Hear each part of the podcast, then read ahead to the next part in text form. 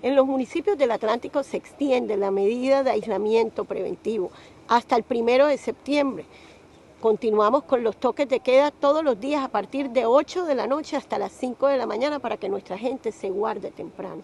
Y los fines de semana a partir de sábado 2 de la tarde hasta el lunes 5 de la mañana, con excepción del puente festivo del 17 de agosto que arranca desde el sábado 2 de la tarde hasta el martes 5 de la mañana. Sin embargo, se abren unos sectores de la economía que se encontraban cerrados, como son los centros comerciales, el comercio al por menor, las peluquerías, laboratorios, museos y bibliotecas.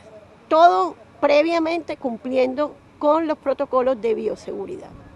La prohibición del parrillero se mantiene hasta el 24 de agosto en los municipios de Soledad, Malambo, Galapa, Sabana Larga y Baranoa.